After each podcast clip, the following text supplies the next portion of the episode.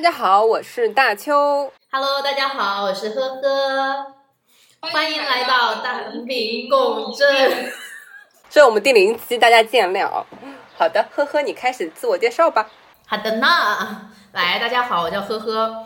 我呢是一个特别执着于要实现自我价值的一个人，然后以前是入错过行，当然也有爱错过人，成为了猎头 HR 眼中的这种职场反面的简历教材。所以我想基于自己的这种叛逆不服输的这样的勇气，给大家做一些所谓的人生指导。如果现在问我说以前的经历自己是否后悔，那我会说不后悔，因为我自己有一套非常好的逻辑自洽，我可以分享出来。嗯好的，那我是大秋。嗯，最近也是跟呵呵差不多，经历一些人生的变动，从待了一家很久的公司离职了，算是跳出舒适圈的一个勇敢的举措吧。本来呢也是信心满满的，想要在新的地方大展拳脚，但是后来发现入职的几个月就是充满了嗯不适应，所以当然也学到了很多。嗯，借此这个契机，所以拉呵呵来做一个播客吧。嗯，当时大邱找到我的时候，我也蛮惊讶的，因为我和大邱算是上家公司的同事，在工作当中其实没有非常多的接触，也不知道是什么样子的吸引力，让我先去找大邱吃过一次饭，然后发现两个人的这种爱好啊，各方面都挺 match 的，而且我们都会有一个非常。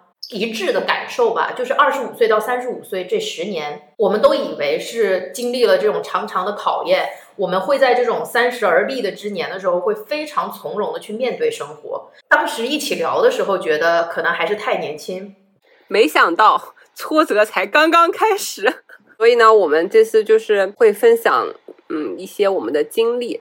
因为现在再倒退回去看，其实我们也希望当时的我们能听到别人的一些分享，找寻一下自己的路，也许会少走很多弯路。当然，人各有志嘛，体会也不一定相同。我们也不是说以教导者的姿态跟大家传达什么，纯属是分享，那大家听听开心就好。嗯，这就是我们这个栏目的初衷，叫做同频共振。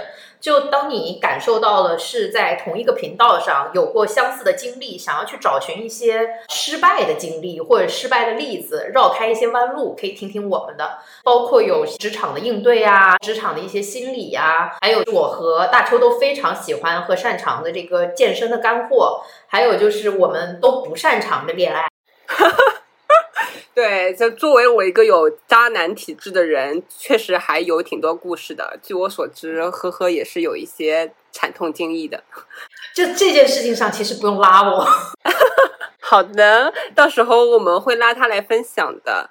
好啦，这就是我们的第零期的内容。我们都还是菜鸟，大家请多多包涵。然后也别忘了收听我们的第一期的内容哦，是关于职场的。好的，大家再见，拜拜。他开着邻居家的 Toyota，追着日落，副驾只会留给我，我做他的私人乘客。和他每次的约会都会显得与众不同，不管是妆化的热辣还是打扮扑克，他总是只留下电话号码，从不肯让我送他回家。听说你也曾经爱上过。